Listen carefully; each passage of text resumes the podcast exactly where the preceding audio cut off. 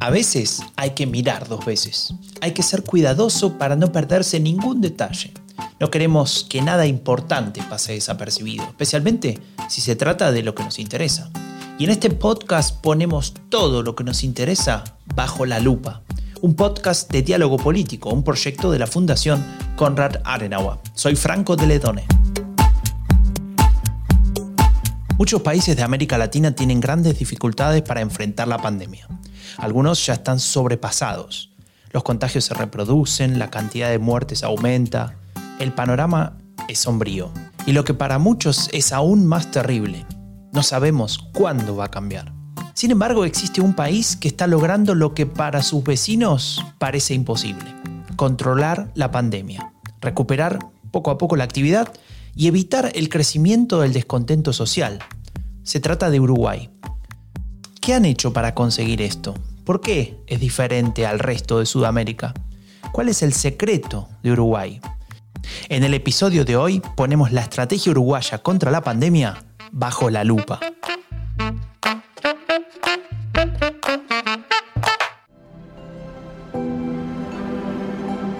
Últimamente me conecto mucho con las emociones que sentíamos en la montaña.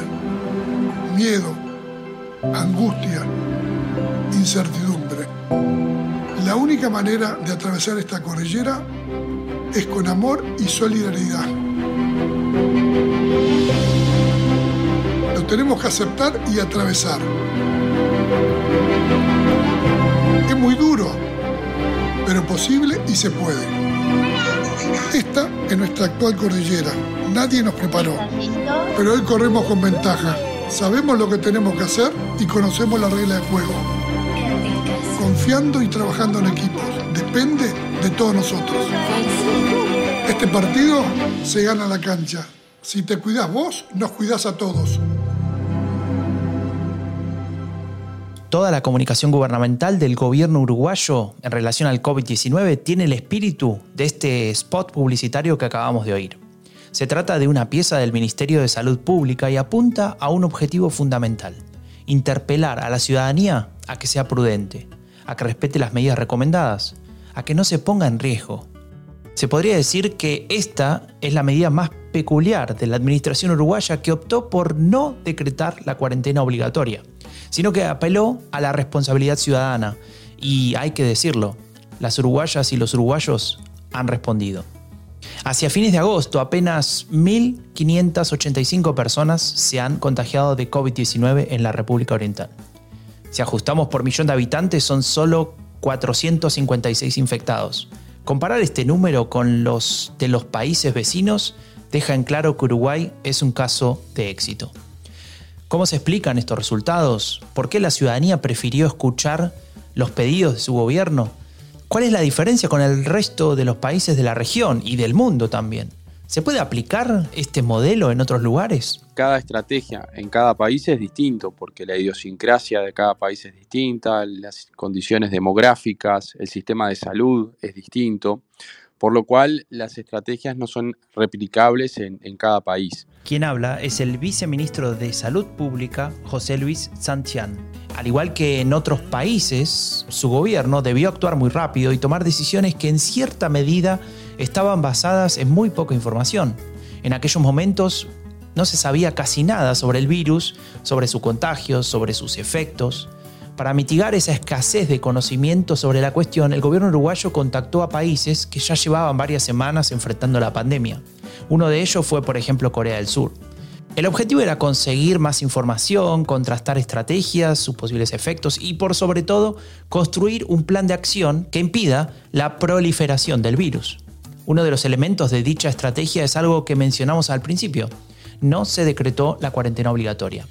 En lugar de ello, el gobierno elaboró una serie de recomendaciones a la población y lo que en muchos lugares llama la atención es que una inmensa mayoría de la ciudadanía cumplió con las mismas. Las medidas que nosotros tomamos las hicieron propias, la responsabilidad de cuidarse, de cuidar a los demás, de no salir de casa salvo cuestiones de urgencia o, o, de trabajo o importantes. Eso fue lo que permitió el primer mes un aislamiento voluntario. Nosotros en Uruguay no dispusimos de una medida de cuarentena obligatoria. El acatamiento a las reglas por parte de la población uruguaya ha sido ejemplar. Es posible que el miedo haya sido un factor en ese comportamiento, en especial en relación a la proporción de habitantes en edad avanzada de ese país. Uno de los grupos en riesgo en esta pandemia, claramente. Según los expertos en comunicación de riesgo, el miedo funciona como motor persuasivo, especialmente en instancias tan extraordinarias como la que vivimos actualmente. No se trata de asustar, al contrario, se trata de ser transparente, de transmitir sin rodeos los peligros de comportarse de tal o cual manera y a la vez los beneficios de hacerlo, aunque en este caso solo existan por definición negativa, es decir, evitar enfermarse. Y aquí es donde aparece otro elemento importante de la estrategia de Uruguay, la comunicación constante y transparente que describe justamente el viceministro de Salud Pública. La transparencia en las decisiones, para dar certezas, para llevar tranquilidad. No nos olvidemos que estamos ante un escenario de incertidumbre mundial, donde un virus desconocido afecta a toda la población. Eso lleva a que las personas sintamos miedo. Entonces, en este escenario es muy importante que los gobernantes transmitamos tranquilidad, transmitamos certidumbre y transmitamos las decisiones que se toman, por qué se toman. ¿Y por qué se toman? Una pregunta clave que a veces es difícil de responder. Lo tuvo que hacer el propio presidente Luis Lacalle cuando se debatía la posibilidad de cuarentena obligatoria. Escuchémoslo.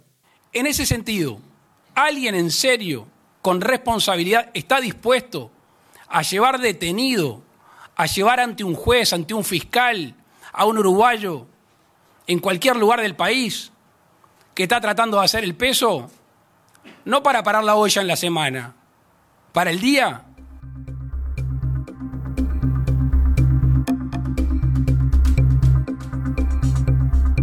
La respuesta del presidente uruguayo se sostenía en un elemento que hemos tratado en varios de los episodios de este podcast, la cuestión de la economía informal en América Latina. No es fácil quedarse en casa si la comida diaria depende de una venta callejera, por ejemplo. Y si a eso le sumamos una baja densidad demográfica relativa, el resultado fue positivo en ambos sentidos. El viceministro Sanchián lo deja bien claro. Él eh, estipuló que no podía em, establecer una medida que luego no pueda hacer cumplir. Y en Uruguay tenemos una realidad social donde muchas personas salen a trabajar diariamente, a realizar sus tareas para tener un jornal donde si les ponemos una cuarentena obligatoria, le imponemos estar en la casa, esa persona no puede traer su sustento diario. Entonces eh, se llevaba una contradicción de tener que, eh, por la fuerza, eh, tratar de controlar esa cuarentena. Entonces nosotros fuimos por el lado más de, educacional y más de involucrar a la sociedad en la, en la pandemia. A diferencia de lo que ha sucedido en otros países y regiones del mundo, el gobierno de la calle ha procurado evitar un discurso por fuera del estricto manejo de la pandemia. A ello se le suma la incorporación y consulta permanente de un gabinete de expertos. Es así como la política entiende que el trabajo coordinado con los representantes de la ciencia no solo legitima el discurso, sino que además lo fortalece y fundamenta la toma de decisiones ante la opinión pública. Esta relación entre política y ciencia en contextos de crisis es el tema que trabajaremos en la próxima edición impresa de la revista de Diálogo Político. Contará con el análisis de una decena de expertas y expertos que abordarán el tema desde diversos ángulos. Estará lista hacia fines de octubre, principios de noviembre, así que tenés que estar muy atento. Ingresá a dialogopolitico.org y suscríbete al newsletter para estar informado.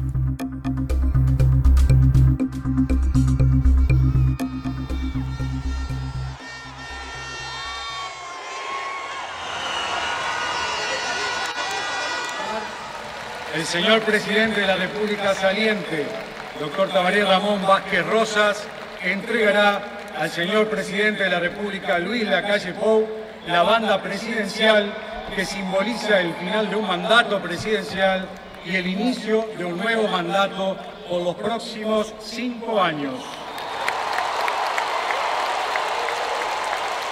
Primero de marzo de 2020. Luis Lacalle Pou asume como presidente de Uruguay. El país entero festeja el traspaso democrático y se prepara para una nueva etapa. No habían pasado ni dos semanas desde ese día cuando se anunciaron los primeros casos en Uruguay. El coronavirus llegaba y el nuevo gobierno ya se veía obligado a ponerse en modo crisis. Sanchian, el viceministro de Salud Pública, nos recuerda aquellos días. Y a los 13 días de haber asumido tuvimos los primeros casos. En ese momento tomamos decisiones que fueron mucho más allá de lo que se recomendaba por parte de la Organización Mundial de la Salud. Y, eh, realizamos el cierre de frontera, la suspensión de espectáculos públicos, suspensión de las clases, incentivamos el teletrabajo, recoordinamos las cirugías que no fueran urgentes, o sea, tomamos una batería de medidas, de medidas de aislamiento de alto impacto que sirvieron para en aquel momento preparar al sistema, aprender sobre el coronavirus y poder prepararnos para enfrentarlo mejor. Luego de la identificación de los primeros cuatro casos, se procedió a la trazabilidad. ¿Quién había estado en contacto con esas personas? Algunos habían viajado en bus, otros habían estado en reuniones sociales. No era fácil, pero el objetivo era claro, encontrar y aislar a todos los potenciales contagiados. La efectividad de este proceso estuvo también influenciada por su escasa cantidad inicial, es decir, la reducida conectividad aérea directa de los aeropuertos internacionales uruguayos con países como Irán, China, Corea del Sur, Alemania o Italia, que eran los países más afectados en ese momento, ayudó a que al país no lleguen cientos de personas posiblemente contagiadas. Y aquí es donde entramos a uno de los aspectos más complicados de la lucha contra la pandemia, la coordinación internacional. Ni siquiera para organizaciones tan desarrolladas como la Unión Europea fue fácil lograr trabajar en conjunto, de forma orgánica, consensuada. En el caso uruguayo también hubo desafíos importantes y necesidad de poner a funcionar el diálogo diplomático. En el caso de la frontera de Uruguay y Brasil, nosotros tenemos una ciudad que es Nacional, Rivera del lado uruguayo y Santana do Libramento del lado brasilero, hemos trabajado y hemos firmado convenios de cooperación, convenios de, asistencia recíproca, donde esa ciudad la tratamos como una única unidad sanitaria. Porque en donde existe la frontera seca, el virus no entiende de fronteras y este, es una única ciudad. Entonces no podemos tener un tratamiento de un lado que del otro y hemos trabajado fuertemente con autoridades brasileras eh, para poder llegar a, este acuerdo de eh, política sanitaria en esos puntos.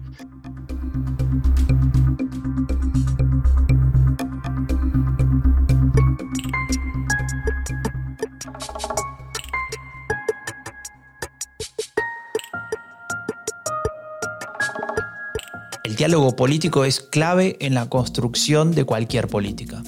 Más allá del sistema que pueda ser más o menos presidencialista, la unidad detrás de alguna medida no solo le otorga una mayor legitimidad, sino que facilita la generación de confianza en la población. Es en este sentido que el consenso político que se ha generado en torno a las decisiones de la administración de la pandemia es vital para entender el caso uruguayo. En varios países del mundo se da el escenario opuesto. En algunos lugares, ciertos partidos o movimientos de la oposición parlamentaria o extraparlamentaria intentan sacar ventajas y trabajan en contra de los gobiernos.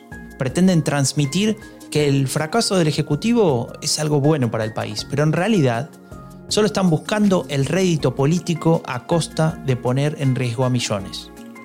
En otros estados, la situación se invierte cuando los gobiernos son los que ignoran o subestiman al virus y lo aprovechan para abonar teorías conspirativas, para victimizarse.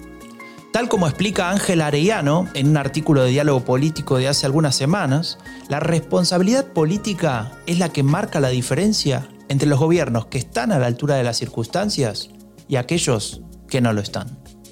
José Luis Sanchán pone de manifiesto su opinión al respecto pone el acento específicamente en aquellos movimientos anticuarentena que ocupan un lugar demasiado importante en la agenda mediática actual. Nosotros defendemos la libertad en su más amplio sentido, entonces estos movimientos que libremente tienen la posibilidad de expresarse y de manifestar su pensamiento, siempre y cuando no sea una, estrategia política o tratar de sacar un, un rédito político. Y es ahí donde yo te manifestaba que esto el coronavirus no puede tomarse como una bandera política o un mecanismo de, eh, tratar de sacar algún rédito político. En cuanto a, esos movimientos, quizás hay que conversar más, hay que mostrar más, comunicar mejor, eh, ser más transparente, más cercano, para convencer de la verdadera pandemia que estamos sufriendo, porque en definitiva si uno se manifiesta en contra es porque todavía no logra ver o no podemos vislumbrar el efecto dañino que ha hecho el coronavirus a nivel mundial.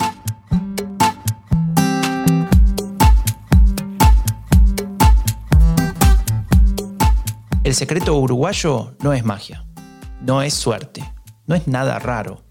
El secreto uruguayo es una suma de factores que comienza en la responsabilidad política del gobierno, de los sectores opositores y de la propia población. Se le suman componentes demográficos y estructurales que ayudan a mantener cierto control de la situación. Si bien, como decía nuestro invitado de hoy, cada contexto, cada país es diferente en un sinfín de características, no sería un error poner el ojo en este caso.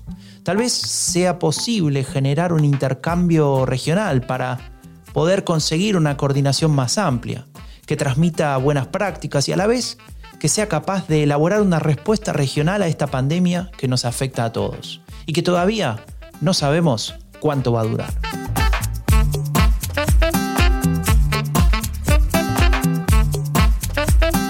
Y hasta aquí llegamos hoy. Ingresa a dialogopolitico.org para leer más sobre la política global y latinoamericana. No te olvides de registrarte en el newsletter para recibir cada semana lo más relevante en tu mail. Y recordá, en este tiempo de pandemia, cuidarte, cuidarnos, respetando las indicaciones de las autoridades. Depende de cada uno de nosotros. Yo soy Franco de Ledone y esto fue Bajo la Lupa, un podcast de diálogo político, un proyecto de la Fundación Konrad Adenauer. Nos escuchamos muy pronto.